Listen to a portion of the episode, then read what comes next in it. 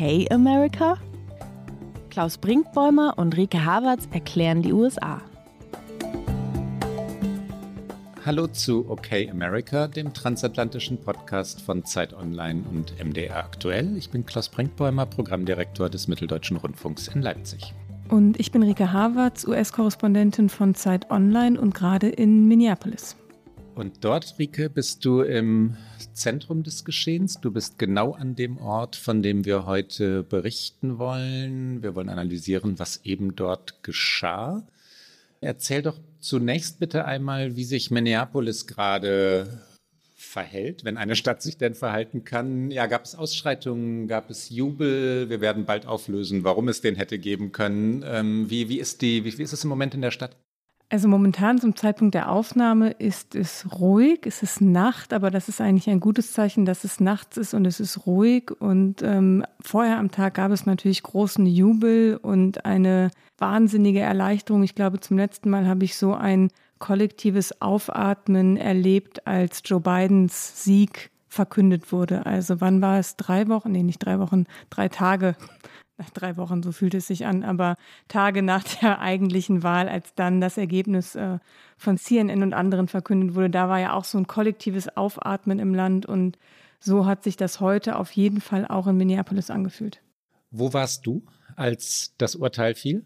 Ich habe eine Wohnung tatsächlich direkt neben dem Gerichtsgebäude und konnte dann einfach als klar war, diese Mitteilung kam ungefähr eine Stunde, bevor das Urteil verkündet wurde, anderthalb hieß es, es ist ein Urteil erreicht worden, die Geschworenen haben sich auf etwas geeinigt und dann bin ich sofort runter. Und es haben sich, weil es ein bisschen Vorlauf gab, dann Hunderte vor dem Gerichtsgebäude versammelt. Und als dann das Urteil verkündet wurde, brach einfach wirklich großer Jubel aus. Und äh, es wurde immer wieder ein Name gerufen, George Floyd, George Floyd, George Floyd. Wir können vielleicht einfach mal ganz kurz reinhören, weil ich tatsächlich natürlich, als ich dort stand, auch kurz mitgefilmt habe, mein Handy kurz habe mitlaufen lassen, weil es einfach ein sehr bewegender Moment war, aber auch so eine Anspannung, weil es hätte einfach auch anders ausgehen können. Und warum das überhaupt problematisch ist, darüber sprechen wir wahrscheinlich im Verlauf der Sendung noch. Aber hier einfach mal ein ganz kurzer Ausschnitt von dem Moment, als klar war, Derek Chauvin ist schuldig gesprochen.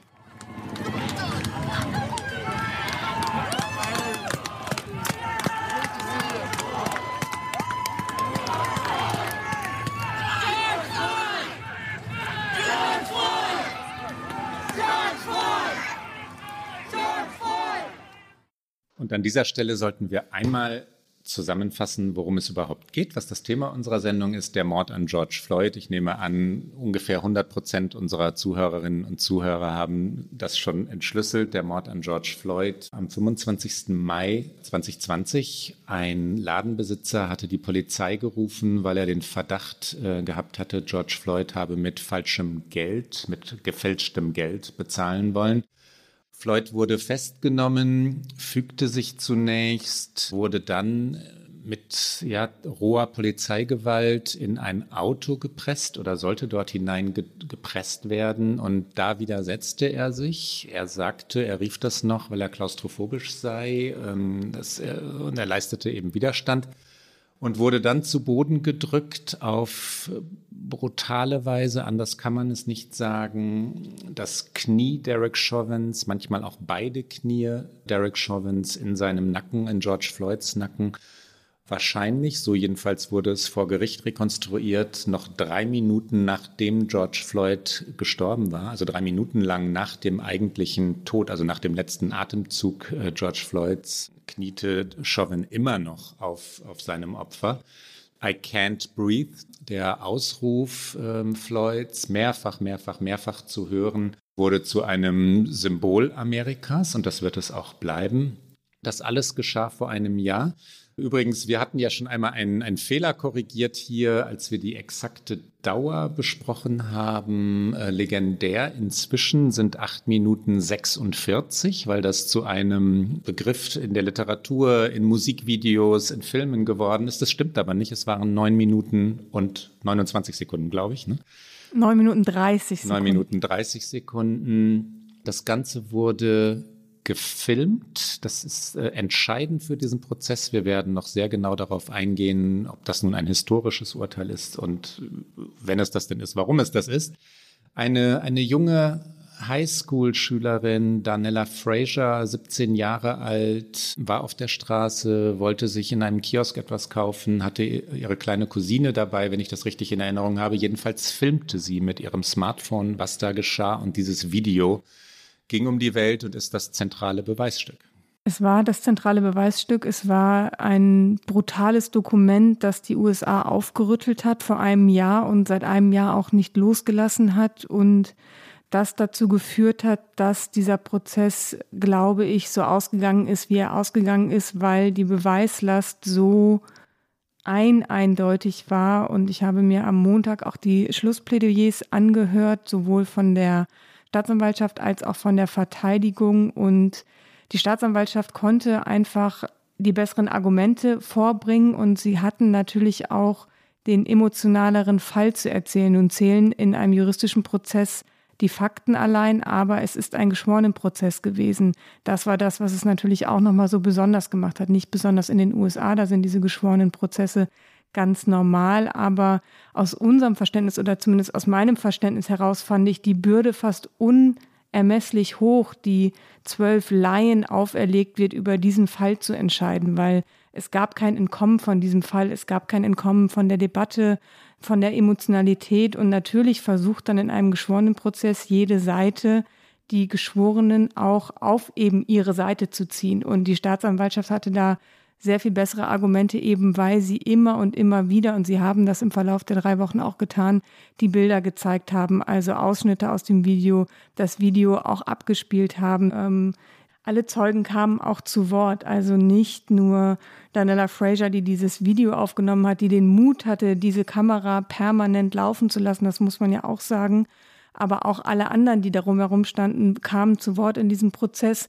Und all diese Dinge konnte die Staatsanwaltschaft zum Abschluss nochmal vorbringen. Und die Verteidigung hat zwar auch kein schlechtes Abschlussplädoyer gehalten aus meiner Sicht, es war auch äh, sehr stringent argumentiert. Man konnte irgendwie vieles auch juristisch gesehen äh, verstehen, warum es so argumentiert wird. Es war taktisch klug, wie er es gemacht hat, der Anwalt von Derek Chauvin, aber eigentlich hatte man das Gefühl, nachdem man diesen Tag am Montag auch nochmal verbracht hat mit diesen Stunden der Argumentation, alles andere als ein Schuldspruch wäre eigentlich ein Desaster gewesen.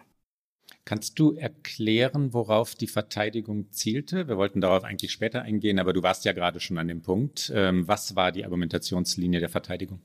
Die Verteidigung hat vor allen Dingen argumentiert, dass die Staatsanwaltschaft ohne jeden Zweifel die Schuld nachweisen müsste. Also beyond reasonable doubt heißt es im Englischen. Das heißt, er hat vor allen Dingen auf juristische Dinge gesetzt, weil es ist natürlich, niemand kann diese neun Minuten und 30 Sekunden wegdiskutieren. Er hat also versucht zu sagen, es ist an der Staatsanwaltschaft und es ist an Ihnen, liebe Jury, wirklich ohne jeglichen Zweifel zu sagen, mein Mandant ist schuldig. Und es gibt aber ganz, ganz viele Indizien, warum es vielleicht Zweifel geben könnte. Und dann hat er gesagt, dass sein Mandant in einer sehr stressigen Situation war, dass er ein reasonable officer war. Ich glaube, diese Worte hat er ungefähr mindestens ein Dutzend Mal gesagt, also ein vernünftiger Beamter, der die Situation immer wieder aufs Neue bewertet hätte, die stressig gewesen sei, dass George Floyd unter dem Einfluss von Drogen gestanden hätte, dass äh, es in dem Notruf, der einging bei der Polizei geheißen hätte,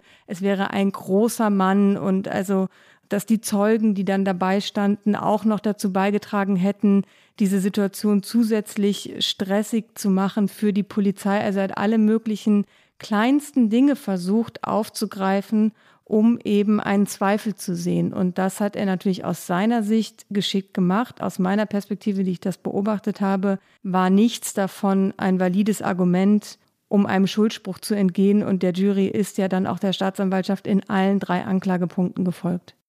Lass uns kurz das Urteil selbst erklären, Rike. Es gab drei wesentliche Anklagepunkte. Der Begriff Murder, also Mord, ähm, ist äh, etwas anders auszulegen in den USA als in Deutschland. Magst du es erklären? Chauvin war angeklagt wegen Mordes zweiten und dritten Grades sowie Totschlags zweiten Grades, so heißt das. Etwas fremd wirkt es im Deutschen, aber so ist die exakte Übersetzung. Und der Hauptwurf des Mordes zweiten Grades, das entspricht im deutschen Recht am ehesten einer Anklage wegen Totschlags. Und die kann im US-Bundesstaat Minnesota mit bis zu 40 Jahren Haft bestraft werden. Als Mord dritten Grades wird fahrlässige Tötung bezeichnet, was mit bis zu 25 Jahren Haft geahndet werden kann. Allerdings hat Chauvin keinerlei Vorstrafen. Das heißt, es ist davon auszugehen, so sagen es hier juristische Expertinnen und Experten, dass er nicht die Höchststrafen bekommen wird, sondern man spekuliert hier eher über so zwölfeinhalb Jahre. Aber die Staatsanwaltschaft kann noch einen Antrag auf ein höheres Strafmaß stellen, wegen der besonderen Schwere der Schuld. Und dieses Strafmaß, das dauert auch noch ein bisschen, bis wir wissen, wie es dann tatsächlich ausfällt. Und zwar mutmaßlich exakte acht Wochen. Der Richter hat es ja in seiner Erklärung des Urteils, Verkündung des Urteils ähm, gesagt, dass in acht Wochen das Strafmaß verkündet werde.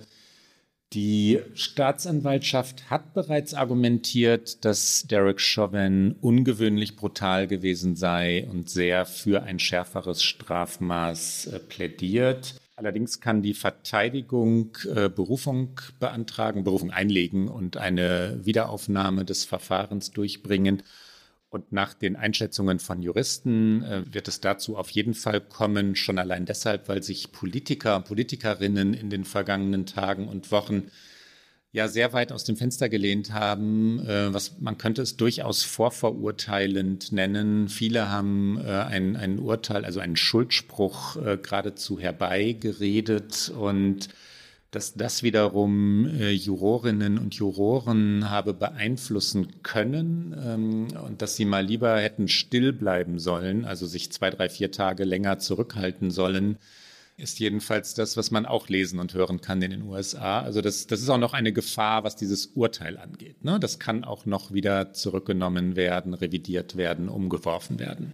Zunächst einmal hat aber der Richter Chauvins Freilassung auf Kaution widerrufen. Das heißt, er wurde nach der Urteilsverkündung in Handschellen aus dem Gerichtssaal geführt, als das draußen in der Öffentlichkeit dann klar wurde, also man sah wirklich hunderte, fast am irgendwann waren es tausende Menschen, die vor diesem Gerichtsgebäude waren und natürlich irgendjemand hatte immer ein Handy in der Hand, hat verfolgt, was im Gerichtssaal passiert und dann wurde irgendwann über Megafon verkündet, dass eben die Kaution widerrufen wurde und dann brach erneut Jubel aus und es waren Szenen, die man sich, also gar nicht vorstellen konnte. Also gerade nach der Urteilsverkündung sind neben mir wirklich Menschen weinend zusammengebrochen auf dem Rasen, weil einfach so viel gefühlt für so viele Menschen von diesem einen Urteil abhing. Dieses Urteil ist natürlich auch überhöht worden, aber das vielleicht auch ein Stück weit zurecht, weil es so lange so eine unglaubliche Ungerechtigkeit gegeben hat, weil es nie ein klares juristisches Signal gegeben hat,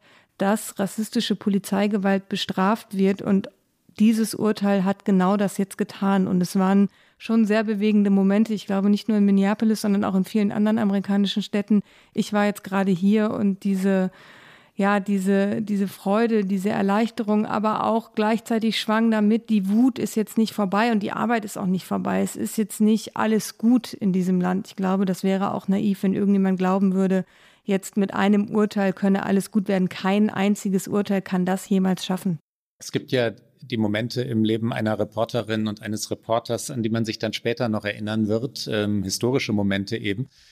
Das könnte einer gewesen sein, Rike. Ich ahne es jedenfalls aus der Ferne. Beschreib mal bitte, wie sich das herumsprach. Also wie, wie wurden die Menschen dort informiert? Ich nehme mal an, das Wort guilty ähm, ist das, was dann von Mensch zu Mensch weitergeflüstert wurde oder gerufen wurde. Wie war es denn?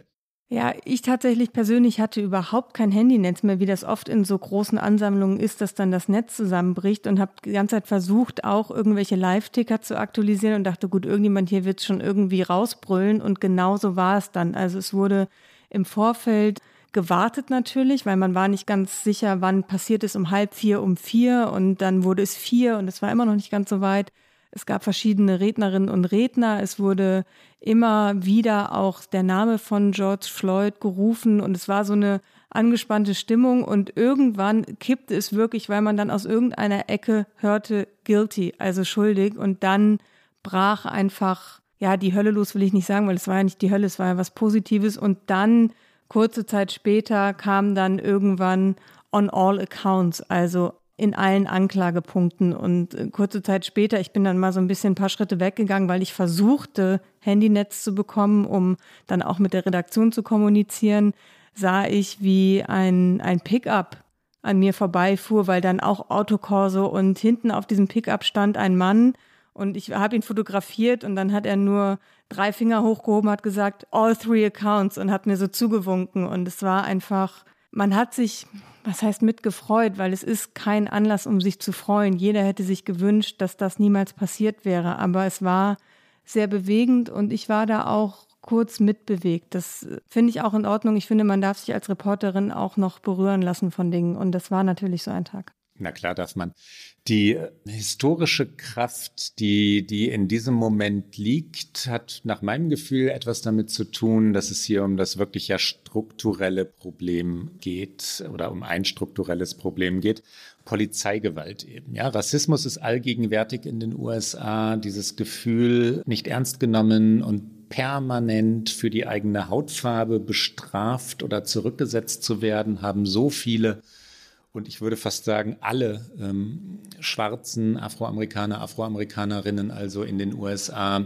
Ta-Nehisi Coates, der, der Autor, der übrigens in New York äh, im Moment in der Bleecker Street in, in einem sehr, sehr schönen Gebäude wohnt, das ich recht gut kenne. Eine kleine ähm, New York-Referenz. Ähm, na, der wohnt genau dort, Rike, in dem Gebäude der New York University, ähm, das, ich, das ich ganz gut kenne, ja ähm, hatte mir mal erklärt, dass wir Weißen das wirklich schlicht nicht nachfühlen könnten, weil es immer, immer, immer da sei. Und mit S meinte er dieses Gefühl, bedroht zu sein. Dieses Gefühl, dass irgendetwas passieren könne. Dass also ganz egal, wo du gerade bist, ein Polizist daherkommen könne und deine Papiere verlangen könne, was er bei Weißen nicht tun würde und dann könne die Situation eskalieren, einfach weil der Polizist bewaffnet sei und die Macht habe. Und das würde, Coates sagte damals, jeder schwarze Mann kennen. Ähm, das passiert Männern öfter als Frauen. Und äh, diese permanente Bedrohung, diese, dieses Gefühl durch Autoritäten, wie eben Polizei, aber auch Gerichte oder äh, Wärter in Gefängnissen oder Ordner oder wen auch immer, Menschen, die die Macht haben, ja, zurückgesetzt zu sein, ist das, was letztlich, letztlich, letztlich zu dieser enormen Erleichterung geführt hat. Und Polizisten werden ja tatsächlich in den USA nicht verurteilt. Das System schützt sich selbst. Polizisten haben schon oft, ähm, auch in den vergangenen Wochen übrigens, wieder Menschen voreilig erschossen, Gewalt angewendet in Situationen, wo man, wo man hätte sagen können, Moment, warum? Ja, ähm, wenn es um Teenager ging oder 13-jährige Mädchen und es wurde viel zu früh ähm, Gewalt eingesetzt. Diese Fälle gibt es in den USA im Monatstakt oder im Wochentakt dass ein Polizist jetzt wirklich angeklagt und auch noch verurteilt wurde, haben die meisten schwarzen Amerikaner noch nie erlebt. Ja, die kennen das nicht. Und deswegen diese enorme Erleichterung. Wo du gerade so ein bisschen in die Vergangenheit gegangen bist, erinnerte ich mich an einen Text, den ich zur Amtseinführung von Joe Biden geschrieben habe, wo ich den Pulitzerpreisträger der New York Times, Brent Staple, zitiert habe. Ich habe es gerade noch mal rausgesucht, weil ich es finde so exemplarisch für das, was du gerade beschrieben hast. Der hat 1986, also es ist wirklich schon eine Weile her, in einem Essay für das Miss Magazine Folgendes geschrieben. Auf weniger befahrenen Straßen nach Einbruch der Dunkelheit gewöhnte ich mich an Leute, die lieber auf die andere Straßenseite wechselten, als mich zu überholen. Aber ich fühlte mich nie wohl dabei. Dann gab es die üblichen Unannehmlichkeiten mit der Polizei, Türstehern, Taxifahrern und anderen, deren Aufgabe es ist, lästige Personen auszusortieren, bevor es zu Unannehmlichkeiten kommt. Und dann, schreibt er weiter, habe er sich irgendwann angewöhnt, die Melodie der vier Jahreszeiten von Vivaldi zu pfeifen, weil das wirke nicht mehr so bedrohlich auf Menschen. Und das ist eine Schilderung von 1986 und ich glaube an dem grundsätzlichen Gefühl, das er beschreibt, vor über 35 Jahren hat sich nichts verändert für schwarze Menschen in diesem Land. Zu dem Prozess gehört ergänzend noch hinzu, dass es drei weitere Polizisten gibt, die noch vor Gericht stehen werden. Am 23. August wird das Verfahren gegen die drei Kollegen Chauvins eröffnet werden. Das ist ein gemeinsames Verfahren, also alle drei stehen gemeinsam vor Gericht. Sie haben das sieht man in diesem Video, ja, zugeschaut, haben es geschehen lassen. Es wird sicherlich mildere Urteile geben, wenn es denn überhaupt Schuldsprüche geben wird. Ich finde es trotzdem ja schockierend, dass die einfach so dastehen und das nicht verhindern. Ich finde ja dann das kollektive Verhalten, also das Gruppenverhalten in solchen Fällen immer so vielsagend und das war es auch jetzt ja, ein Polizist, ein Junger, der jüngste der Gruppe, hat, hatte gerade erst seinen Job angetreten. Man kann dann auch sagen, nee, im Wahrheit kann man das nicht sagen. Ich wollte gerade darauf hinaus, dass es etwas Tragisches hat, dass er gleich zu Beginn seiner Laufbahn in so etwas hineinrutscht, aber Zivilcourage hat damit nichts zu tun. Er hätte es verhindern können. Ja? Die hätten George Floyd zurückziehen können, die hätten zumindest ähm, mit Worten einwirken können, aber sie stehen einfach da. Sie stehen einfach da neun Minuten und 30 Sekunden lang und lassen es geschehen. Ähm, dann gibt es noch eine Schmerzensgeldzahlung. Äh, Schmerzensgeld und Schadenersatz sind in den USA immer oder erreichen in den USA immer oder oft äh, astronomische Höhen. Das finden wir in Europa manchmal bizarr. In diesem Fall äh, 27 Millionen Dollar, die die Stadt Minneapolis an die Familie Floyd gezahlt hat, weil es ja eben ein Polizist der Stadt Minneapolis war. 27 Millionen Dollar für die Familie Floyd. Die Reaktionen auf dieses Urteil, vielleicht schauen wir einmal darauf, die waren natürlich auch vielfältig und sie kamen schnell. Eine sehr, sehr schnelle Reaktion hatte der US-Präsident nämlich noch bevor das Urteil überhaupt öffentlich war. Ja, was für ein Moment, ja. Biden mischt sich ein, also hat gehört, ich nehme mal an, dass er mehr Informationen nicht hatte, alles andere wäre höchst fragwürdig, mischt sich also ein in dem Moment, als er hört, dass die Jury zu einer Entscheidung gekommen sei, er kennt aber die Entscheidung noch nicht und sagt, dass die Beweise überwältigend seien, dass er mit der Familie telefoniert habe, an der Seite der Familie stehe. Und wenn man sich jetzt mal vorstellt in der Rückschau, das Urteil wäre anders ausgefallen, also ein Freispruch geworden aus Mangel an Beweisen oder weil ein Juror nicht, äh, nicht überzeugt gewesen wäre, dann hätten die Worte Joe Bidens äh, das Land in Brand stecken können, ja, oder jedenfalls, na, vielleicht etwas groß formuliert, dazu beitragen können. Ich glaube, der Freispruch hätte das Land in Brand gesteckt. Ja, ja. Aber die, die Worte des Präsidenten dagegen hätten jetzt nicht zur Beruhigung beigetragen und das wäre, nee. wäre ja die Aufgabe des Präsidenten. Hier also Joe Biden. Und wichtig, wir hören ihn gleich nämlich noch einmal, dies hier ist Joe Biden vor der Verkündung des Urteilsspruches. I know, George, I'm just going to answer that one question because George is uh, I, have come to know George's family, uh, not just uh, um, in passing. I've spent time with him. I uh, spent time with his little daughter Gianna. You should see this beautiful child, uh, and uh, his brother, both brothers, as a matter of fact. Uh, and so um, I, I, can only imagine the pressure and anxiety they're feeling. and so I waited till the jury was sequestered and uh, and I called. And as uh, I wasn't going to say anything about it, but uh, Lonius said today on television, and they accurately said it was a private conversation because uh, uh, Joe understands what it's like to go through loss, and um, they're a good family, and they're calling for peace and tranquility, no matter what that verdict is.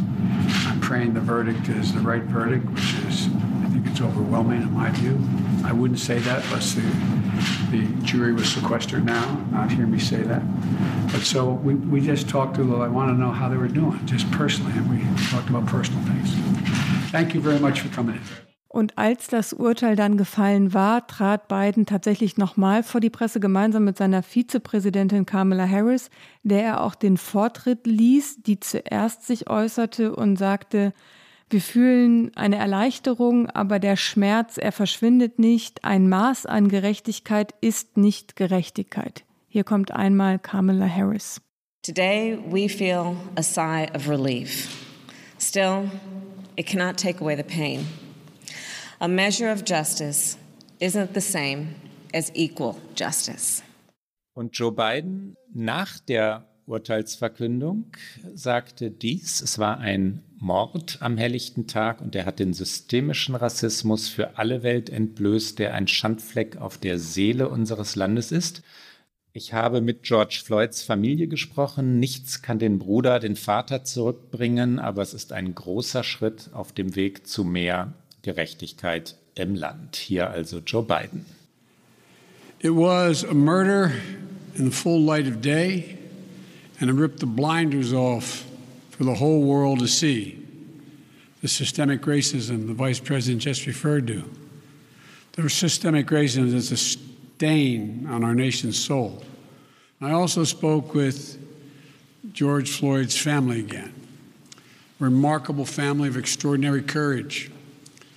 Nothing can ever bring their brother, their father back. But this can be a giant step forward in the march toward justice in America. Ich fand tatsächlich Biden wieder einmal gut. Ich finde, das kann er. Er kann in solchen Momenten, findet er die richtigen Worte, findet er angemessene Worte. Und er war natürlich nicht der Einzige, der sich geäußert hat. Auch Barack Obama hat ein Statement veröffentlicht äh, via Twitter, der ein tiefgreifendes Umdenken und Reformen gefordert hat. Dinge, die auch sowohl Harris als auch Biden angesprochen haben. Obama schrieb, wahre Gerechtigkeit erfordert, dass wir die Tatsache einsehen, dass schwarze Amerikaner anders behandelt werden, jeden Tag. Wir müssen anerkennen, dass Millionen unserer Freunde, Familienangehörigen und Mitbürger in Angst leben, dass ihre nächste Begegnung mit der Polizei ihre letzte sein könnte. Und das natürlich von dem schwarzen Ex-Präsidenten, das hat natürlich auch noch mal einmal Gewicht und es unterstreicht, dass dieser Kampf nicht vorbei ist und genauso nennt es Al Sharpton, einer der großen Prediger und Bürgerrechtler im Land, der sich auch nach dem Urteil geäußert hat und der gesagt hat, das ist kein Vergnügen für uns. Wir feiern nicht, dass ein Mann ins Gefängnis geht. Wir hätten es lieber, dass George noch am Leben wäre. Wir feiern die vielen jungen Leute, die weiter protestiert haben. Und das ist eine Vergewisserung, dass wenn wir weitermachen, dann können wir ein paar Runden gewinnen. Aber der Kampf, er ist noch nicht vorbei. Hier einmal El Sharpton. We don't find pleasure in this. We don't celebrate a man going to jail. We would have rather George be alive. Amen. But we celebrate that we, because young people, white and black, some castigated, many that are here tonight, marched and kept marching yeah. and kept going. Yes. Many of them looked down on, but they kept marching right. and wouldn't let this die. Yes. And this is an assurance to them that if we don't give up, that we can win some rounds. But the war and the fight is not over.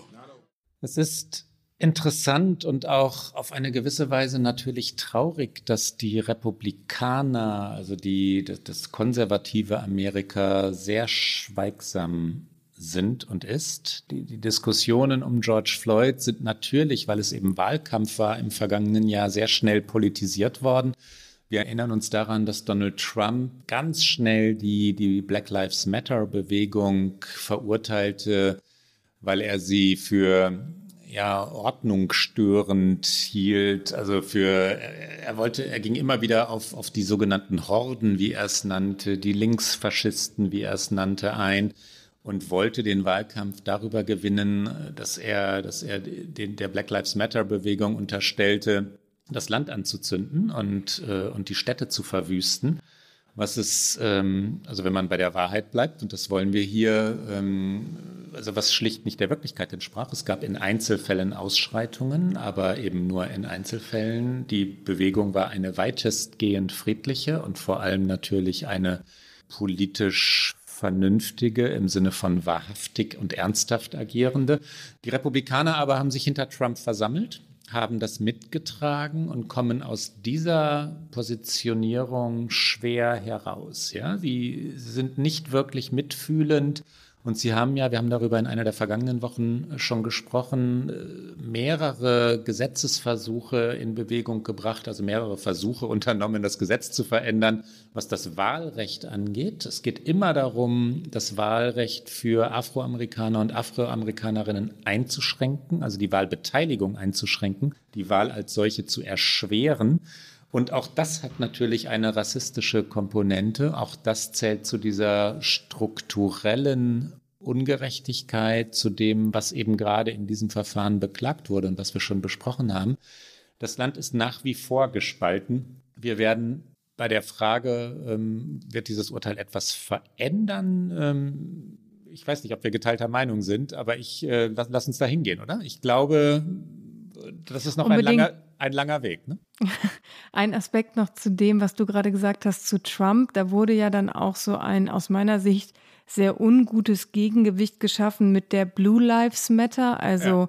dass dieser Slogan umformuliert wurde und umfunktioniert wurde, um zu sagen, Polizistinnen und Polizistenleben würden zu schützen sein und müssten geschützt werden. Und ich bin der Meinung, jedes Leben muss geschützt werden, aber das hat natürlich eine eine Ideologie auch aufgemacht und das fand ich ganz schwierig und hinter dieser Bewegung hat sich eben die Partei, hat sich Trump auch total versammelt, dass Polizeiarbeit, Law Enforcement, wie es hier heißt, wozu nicht nur Polizisten gehören, sondern eben alle möglichen Sicherheitskräfte, Behörden. Also Law Enforcement ist ja etwas, was unbedingt unterstützenswert ist von den Konservativen und was eben über jeden Zweifel erhaben scheint. Und das ist eben das Grundproblem dass nur weil man eine Marke, ein Abzeichen trägt, einen das nicht über das Gesetz stellt. Aber das wurde mit dieser Blue Lives Matter Bewegung ein bisschen aufgemacht und das war auch ein Teilproblem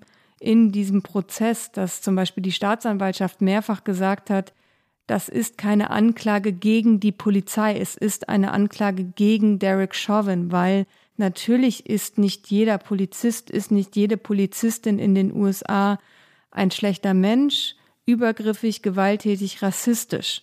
Aber alles wurde natürlich auf diesen Prozess draufgepackt, was irgendwie ging. Und deswegen war es irgendwo auch ein Urteil über die Arbeit der Polizei und dass diese Arbeit der Polizei reformbedürftig ist, das ist, glaube ich, klar. Und da sind wir dann auch bei dem Punkt, kann dieses Urteil etwas verändern? Was hat sich denn überhaupt schon verändert? Seit dem Tod von George Floyd vor einem Jahr. Da möchte ich noch einen Satz ergänzen. Dieser Punkt, den du gerade angesprochen hast, Rike, durch die, durch die Anklage, hatte für mein Gefühl etwas Taktisches. Ja? Da sollte der, der eine Juror oder die eine Jurorin potenziell eingefangen werden, der oder die ähm, hätte Zweifel haben können oder Zweifel hätte haben können, so rum ist es richtig.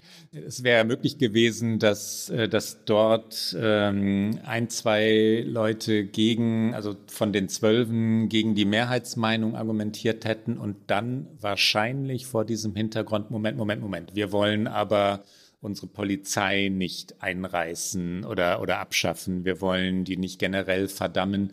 Und ich glaube, deswegen kam dieser, diese Argumentation da ins Spiel, es geht nur um diesen Einzelfall und es geht nur um diese eine Tat. In Wahrheit stimmt das nicht. Der Fall ist so aufgeladen und überhöht worden, zum Symbol geworden. Der Fall ist deswegen das Thema unserer Sendung, weil er so so sehr für das System steht, ja, weil er ein, äh, ja, ein, ja, Mahnmal ist ein sehr großes Wort, bleiben wir bei Symbol, aber das ist er ja.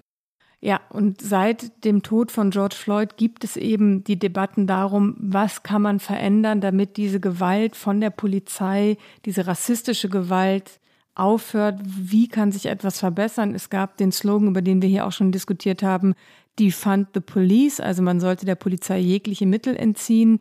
Joe Biden hat sich immer gegen diese Forderung gestellt. Ich persönlich glaube, wir beide waren da einer Meinung, fanden das auch nicht zielführend. Es ist, glaube ich, nicht die Frage, ob es eine Polizei gibt, sondern welche Polizei es in diesem Land gibt, wie sie ausgestattet ist, wie sie reagiert. Ähm, ich persönlich finde zum Beispiel diese unglaubliche militärische Hochrüstung sehr, sehr problematisch. Also auch hier in Minneapolis, die Nationalgarde war am Start und die sind mit panzerähnlichen Fahrzeugen, ich kann es nicht anders sagen, am Tag dieser Urteilsverkündung durch die Innenstadt gefahren. Und sie sind mit, ich bin einmal kurz zum Supermarkt, um mir ein Wasser zu kaufen und vor der Tür standen zwei Soldaten der Nationalgarde mit Maschinengewehren. Und ich weiß nicht, ob das wirklich ein Gefühl der Sicherheit vermittelt oder ob das ein Gefühl der Angst vermittelt. Ich finde, es ist eher ein Gefühl der Angst. Die Juroren wurden offensichtlich gefragt, auch bei der Juryauswahl, ob ihnen das mehr Sicherheit verschaffen würde oder nicht. Ich verstehe auch die Angst der Stadt, weil es im vergangenen Jahr zu so massiven Ausschreitungen kam. Mehr als 1100 Gebäude waren damals äh, demoliert worden, beschädigt worden. Aber ob die Antwort die Nationalgarde ist, die einfach, das sieht aus wie im Krieg dann. Das war wie in Washington DC nach der Wahl. Und ich glaube, dass das nicht zielführend ist. Und auch normale Polizistinnen und Polizisten sind sehr viel stärker, immer mehr ausgerüstet worden. Das ist zum Beispiel, glaube ich, ein Hebel, der in Reformen etwas bringen könnte, wenn man anfängt, auch in der Ausrüstung zu deeskalieren. Habe ich dir mal erzählt, dass ich ähm, Polizei oder Erfahrungen mit der Polizei in Amerika gemacht habe, dass die mich tatsächlich mal verhaftet haben und dass ich diese Gewalt mal erlebt habe? Haben wir darüber. Ich, bin, es ist ein bisschen vertraut. Ist es, äh, ist es aus deinen Studienjahren oder ja, ja, ist es eine. Ja, ja. ja dann. Nee, nee. Aber nicht alle unsere Hörerinnen und Hörer werden sich so gut daran erinnern. Insofern erzähl es doch nochmal. Es könnte auch sein, dass ich es dir privat erzählt habe. Ich bin mir auch nicht mehr sicher, ob es in diesem Podcast war, Rike. Ähm, und ganz wichtig, ich möchte es überhaupt nicht, und zwar ganz und gar nicht, ganz und gar nicht, ganz und gar nicht mit äh, Rassismus in Verbindung bringen, mit George Floyd in Verbindung bringen. Ich sage es aber, weil es mit der Gewalt und dieser physischen Kraft und dieser Hochrüstung zu tun hat, die du gerade angesprochen hast. Und wenn man das ähm, ähm, die Amerikaner würde sagen, at the receiving end, also äh, wenn man der Betroffene davon ist, ist das auf eine Weise bedrohlich, die ich mal zu beschreiben versuche, indem ich kurz die Geschichte erzähle. Ich war auf einer Studentenparty in San Diego und ähm, ich stand einfach nur herum mit einer Bierflasche in der Hand und dann kamen äh, Polizeiwagen auf den Rasen vor dem Haus äh, gerast und, äh, und bremsten mit einer, also schon das hatte so etwas Gewaltsames. Wir kennen das alles aus Kriminalfilmen die Lichter, die Sirenen, äh, all das war auf eine Weise ähm, ja bizarr. Es ging schlicht um eine Studentenparty und dann stürmten die dieses Haus und weil ich zufälligerweise am Eingang stand, also in der Eingangstür, knallten die mich gegen die Wand, äh, drückten mein Gesicht gegen die Wand, Handschellen wurden angelegt und äh, ab in den, in den Polizeiwagen und tatsächlich ab in den Knast für eine Nacht. Ja? Am nächsten Morgen wurde ich freigelassen. Ich habe keine Ahnung, ob es um Ruhestörung ging oder Drogen. Ich nehme eher Drogen an, weil ähm, also irgendwo hinten im Haus oder so ein komischer Einsatz, wenn es wirklich nur Ruhestörung gewesen wäre.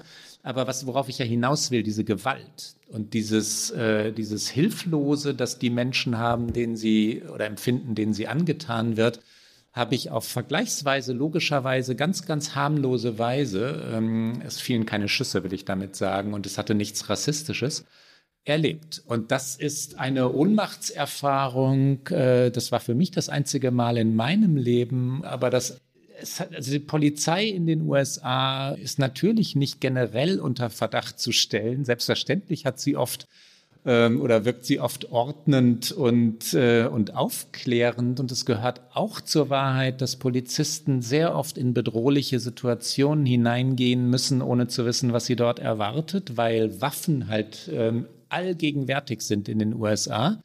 Aber zur Wahrheit gehört, und jetzt kommen wir zum Thema zurück, permanenter Rassismus bei all dem, was da geschieht. Und deswegen gab es in den vergangenen Monaten einen Versuch, tatsächlich auch gesetzlich etwas zu verändern. Es gab in einzelnen Städten und Gemeinden Polizeireformen. Es gab auch Entscheidungen, den Haushalt umzustrukturieren, dass eben nicht mehr so überproportional viel Geld in die Polizei fließt. Es gibt sehr viele Beispiele von Städten in den USA, wo es keinerlei Geld mehr für Sozialarbeit zum Beispiel gibt, die so, so wichtig wäre und oftmals in einem häuslichen Konflikt eigentlich eher ein Sozialarbeiter, eine Sozialarbeiterin gerufen werden sollte, aber weil es die nicht mehr gibt, kommt die Polizei. Und wer hat die Mittel in den Gemeinden? Die Polizei. Also es gibt erste Bewegungen in einzelnen Städten, es sind aber wirklich wenige, muss man sagen.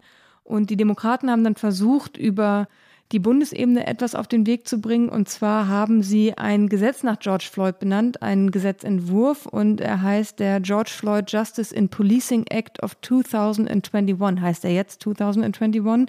Er ist vom Repräsentantenhaus verabschiedet worden, weil die Demokraten dort eine äh, sichere Mehrheit haben. Jetzt liegt er beim Senat und da, wir reden immer wieder darüber, sieht es nicht gut aus, weil auch dieses Gesetz eine Zweidrittelmehrheit bräuchte.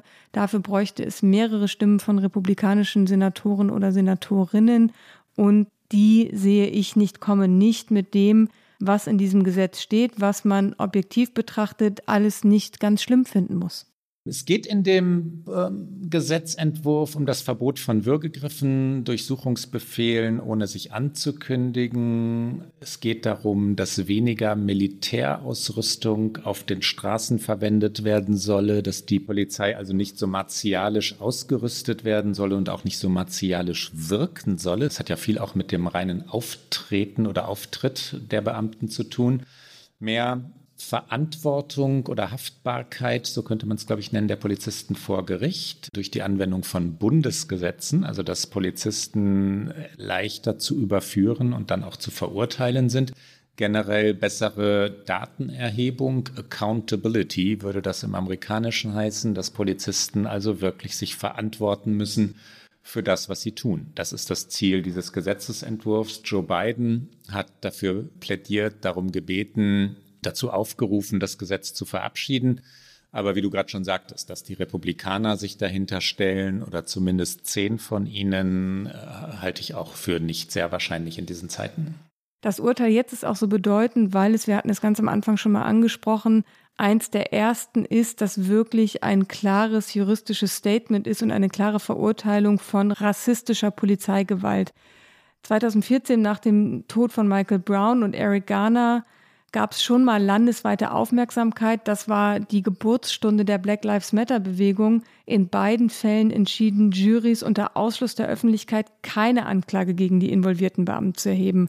Auch nach dem Tod von Breonna Taylor, über den wir hier in diesem Podcast auch schon gesprochen haben, der im vergangenen Jahr passierte, wurde keiner der an der Tat beteiligten Polizisten juristisch verantwortlich gemacht. Und diese Geschichte wiederholt sich und wiederholt sich und wiederholt sich. Und Deswegen ist dieses Urteil so wichtig, aber deswegen sind die Zweifel auch so groß, ob ein Urteil allein tatsächlich einen Unterschied machen kann, zumal während Derek Chauvin noch auf der Anklagebank saß, wurde eben hier in Minneapolis der 20-jährige Dante Wright erschossen. Auch darüber haben wir, glaube ich, sogar in unserer letzten, vorletzten Podcast-Sendung gesprochen, weil die Begründung der Polizistin, die Wright erschossen hat, war, sie habe ihren Taser mit der Waffe verwechselt. Also sie wollte nach dem Taser greifen, also nach dem Elektroschocker und hat die Waffe erwischt, was nicht besonders glaubwürdig ist, weil man sie an zwei unterschiedlichen Seiten trägt und man hat die Waffe immer an an seiner stärkeren Hand, also an der Hand, mit der man die Waffe führt und den Taser an der schwächeren Hand. Und diese beiden Seiten zu verwechseln, das scheint selbst in einer Stresssituation eigentlich ausgeschlossen, aber das ist die Begründung. Es ist aber auch Anklage gegen sie erhoben worden, aber dieser Fall passierte während der George Floyd-Fall vor Gericht verhandelt wurde. Und von diesen Beispielen gibt es mehrere. Ja, noch am Dienstag, also kurz vor der Urteilsverkündung, wurde in Columbus, Ohio, ein 16-jähriges Mädchen erschossen. Makia Bryant äh, war ihr Name. Die Bilder der, die sogenannten Bodycam, also die Kamera, ähm, die am Körper mitgeführt wird, meint das, ähm, der, der Polizisten legen nahe, dass dort eine Gruppe von Jugendlichen war, oder sie, was heißt legen nahe, sie dokumentieren das, die 16-jährige Makia schubst ähm, eine Person, die zu Boden fällt. Dann scheint äh, Makia Bryant mit einem Messer auf ein Mädchen zuzugehen, das auf einer Motorhaube sitzt, also der Motorhaube eines Autos. Und dann wird viermal von einem Beamten geschossen. Warum? Warum vier Schüsse? Ähm, eine 16-jährige wird erschossen am Tag dieses Urteils durch einen Polizisten. Das zeigt schon, wie allgegenwärtig das Problem ist. Ja, auch wenn bei dem Fall, der in Columbus, Ohio passiert ist, vieles noch unklar ist und man immer die Ermittlungen abwarten muss, finde ich, ist es genau das, wieso vier Schüsse, ein 16-jähriges Mädchen, warum diese übermäßige Reaktion, weil nichts anderes ist vorstellbar, egal wie der Sachverhalt sich auflöst, aber die Bilder, die du gerade beschrieben hast, ja, es gab offensichtlich eine Situation mit mehreren Menschen.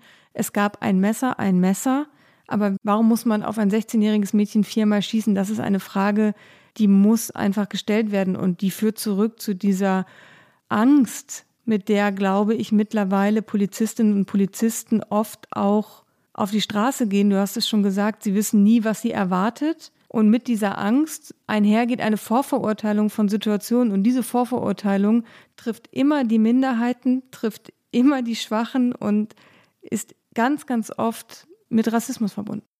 Die Republikaner haben wir vorhin schon angesprochen, Rike. Ich bin, ich bin gespannt, wie, wie wir in vier Jahren, in sechs Jahren, in zehn Jahren auf dieses Thema zurückblicken werden. Das Thema ist längst instrumentalisiert worden. Donald Trump hat seine Präsidentschaft, ich glaube, das kann man sagen, auf White Supremacy, also auf ja, dem, dem Versprechen oder dem Wunsch nach Überlegenheit Stärkung des weißen Amerika begründet. Er spricht von, wie vorhin schon gesagt, Horden, die das Land verwüsten würden.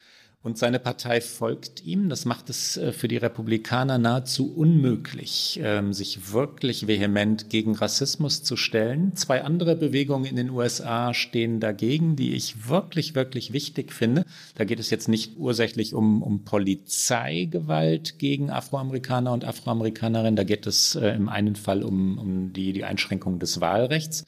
Worauf ich hinaus will, sehr viele Konzerne in den USA, von Coca-Cola bis zu anderen, haben sich gegen die Einschränkung des Wahlrechts gestellt, wurden dafür von Mitch McConnell, dem Mehrheitsführer, Minderheit muss man jetzt sagen, ich sage immer noch Mehrheitsführer, dem Minderheitsführer der, der Republikaner im amerikanischen Senat, scharf kritisiert. McConnell musste dann die eigenen Worte wieder zurückholen, weil er gesagt hatte, haltet euch bitte aus der Politik heraus, liebe Konzerne. Und dann, dann wurde er ausgelacht, weil er das Geld dieser Konzerne natürlich über Jahrzehnte begeistert und gerne angenommen hat. Ja? Die also waren laut, Coca-Cola und viele andere. Das All-Star-Game, also das Spiel, in dem die, die besten Baseball-Profis äh, der USA aufeinandertreffen, die besten der jeweiligen Saison, treffen sich immer zum sogenannten All-Star-Game wurde Atlanta, Georgia entzogen, weil eben gerade dort in Georgia das Gesetz, ähm, das das Wahlrecht einschränkt, verabschiedet worden war. Ein enormer Schritt und damit sind wir bei der zweiten Bewegung, die ich ansprechen wollte. Im Sport gibt es in den USA eine enorme politische Bewegung, die ich höchst spannend finde. Also auf dem sogenannten Mount, das ist der Hügel, auf dem beim Baseball der Werfer, der Pitcher steht, der Washington Nationals wurde das Black Lives Matter Logo, ich weiß nicht, hineingesprüht oder aufgeklebt, wahrscheinlich muss irgendwie mit Farbe dorthin gesprüht. Aber ein enormes Symbol, weil Sport in den USA eine Geldmaschine ist, äh, immer unpolitisch war oder scheinbar unpolitisch war. Wir erinnern uns an, an die Diskussion darüber, ob Football-Profis knien dürfen, wenn die Hymne gespielt wird und wie Donald Trump sich dagegen ausgesprochen hat. Inzwischen sind die Athleten und Athletinnen viel, viel, viel weiter. Sie tragen Logos von Black Lives Matter auf ihren Trikots.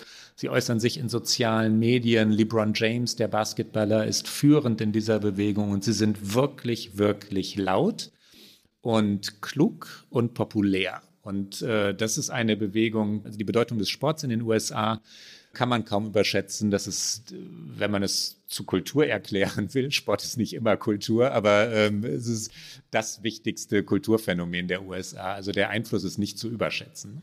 Beim Sport gehe ich mit, bei der Industrie wäre ich ein bisschen zurückhaltender und skeptischer, weil ich das zwar gut finde, wenn sie versuchen, den Republikanern damit ein bisschen äh, zu signalisieren, unsere Spenden kommen vielleicht nicht mehr so, wenn ihr diese Gesetze weiter vorantreibt. Ich halte es aber trotzdem vor allen Dingen für eine Imagekampagne von diesen großen Firmen, weil in der Realität dieser Unternehmen gibt es natürlich auch strukturellen Rassismus. Minderheiten werden immer noch schlechter bezahlt in diesen Unternehmen. Es gibt unzählige Beispiele von rassistischer Arbeitskultur, auch sexistischer Arbeitskultur. Und insofern glaube ich, ist es da einfach gerade gehört es halt zum guten Ton, dass man das eigentlich nicht unkommentiert äh, sein lassen kann. Da würde ich noch mal ein bisschen zurückhaltend abwarten wollen, was sich denn tatsächlich ändert und wie sich diese Unternehmen dann auch künftig positionieren und wie sie sich vor allen Dingen auch in ihrem eigenen Unternehmen, wo es dann um ihr eigenes Geld geht, positionieren. Ja, ich glaube auch der Zynismus amerikanischer Konzerne ist gar nicht zu überschätzen und die Profitorientierung eben dieser Konzerne auch nicht. Aber es ist ja bemerkenswert, dass sie sich da überhaupt einmischen. Das ist neu. Ne? Nur darauf wollte ich hinaus. Ich äh, sage nicht, dass nun alles gut werde in den USA. Das ist eigentlich schon fast unser Schlusswort. Wird denn jetzt eigentlich alles gut in den USA? Das ist eine zu große Frage, Rike oder warte mal, wenn ich sie wörtlich nehme, muss ich sagen, nein, natürlich nicht. Es gibt weiterhin Polizeigewalt, es gibt weiterhin Fälle wie die, die über die wir gerade gesprochen haben. Es hat auch etwas Tragisches, äh, finde ich, dass gerade in den Wochen, in denen der Prozess, der sogenannte Floyd-Prozess äh, lief, Gewalt gegen Afroamerikanerinnen und Amerikaner, Afroamerikaner durch Polizisten sogar wieder zunahm, weil es eben sehr viele Demonstrationen gab, sehr viele Polizeieinsätze, sehr viele Einzelfälle. Die Symbolkraft, da wiederholen wir uns jetzt aber, des Falles ist dennoch äh, wirklich, wirklich enorm. Das sprengt Grenzen. Das ist ein erstes Mal. Es ist ganz, ganz wichtig, dass die Macht der Bilder, der Smartphones, also dass das gefilmt wurde, natürlich auch bei der Polizei angekommen ist. Und natürlich wird das Verhalten ändern oder beeinflussen. Ja? Also es wird sich etwas verändern. Wird nun alles gut? Leider nein. Ich glaube, dass es ein historischer Tag war, ja. aber ich glaube auch, dass es schon sehr viele historische Tage und Momente in den USA gegeben hat. Wir haben über einige schon gesprochen. Rosa Parks zum Beispiel am 1. Dezember 1955 im Bus in Montgomery, Martin Luther King und mehr als 250.000 Menschen am 28. August 1963 in Washington, D.C. All das waren historische Momente. Es waren große Momente. Sie haben auch etwas verändert im Land. Aber was sie nicht verhindert haben, ist, dass die rassistische Ungerechtigkeit eben bis heute geblieben ist. Und daran, und ich finde, das ist irgendwie so meine Quintessenz aus diesem Urteil, daran hat sich das ganze Land schuldig gemacht. Und die amerikanische Gesellschaft trägt die Verantwortung für den Tod von George Floyd und von allen anderen Opfern mit. Und das muss man sich bewusst machen. Und dann kann aber vielleicht dieser 20. April 2021 zu einem Moment werden, der ein Beginn ist von mehr Gerechtigkeit und mehr Rechenschaft und mehr Verantwortung. Und damit kommen wir zum Get Out.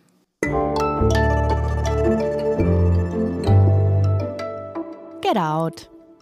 Klaus, was hast du mitgebracht am frühen Leipziger Morgen? Am frühen Leipziger Morgen ich hatte vorhin gedacht, als wir über Tanehisi Coates gesprochen haben, dass wir Between the World and Me sein zentrales Buch empfehlen sollten. Ich, es kann aber sein, dass wir das schon mal getan haben.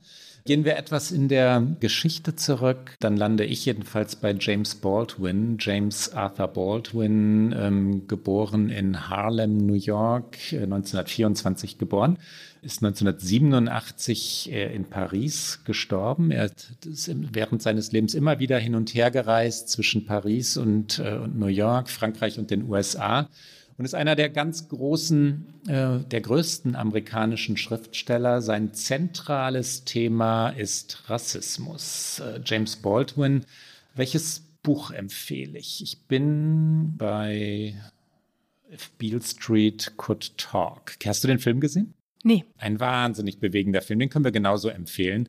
If Beale Street Could Talk ist die Geschichte eines Fehlurteils, das herbeigeführt wird durch einen kriminellen Polizisten, einen korrupten Polizisten, einen rassistischen Polizisten. Besser könnte es zu unserer heutigen Sendung nicht passen. Ebenfalls zu empfehlen wäre, ich glaube, das war der erste Roman Go Tell It on the Mountain von äh, James Baldwin. If Beale Street Could Talk. Ricke, dein Get Out?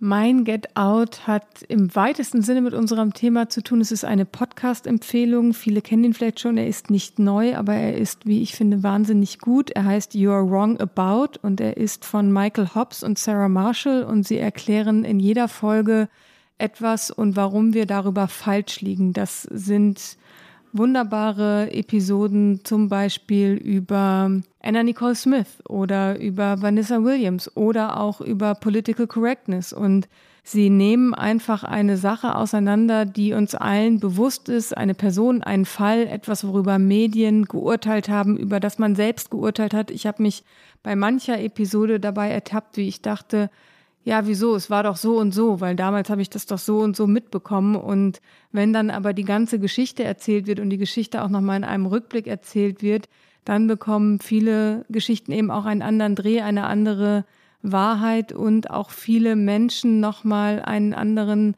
Charakter. Und das ist wahnsinnig spannend und ich finde, es ist sehr gut gemacht. Und ja, You're Wrong About gibt es auf allen guten Podcast-Kanälen. Und das war's für heute bei OK America. Sie hören uns immer donnerstags auf Zeit Online, mdr.de, in der ARD-Audiothek und auf allen guten Podcast-Kanälen. Und die nächste Folge hören Sie am 29. April. Und wenn Sie uns schreiben wollen, erreichen Sie uns wie immer unter okamerica.zeit.de. Rike, wie spät ist es in Minneapolis jetzt? Ähm, kurz vor 2 Uhr nachts. Ich wünsche eine gute Nacht und liebe Hörerinnen und Hörer, bis bald. Bis dahin.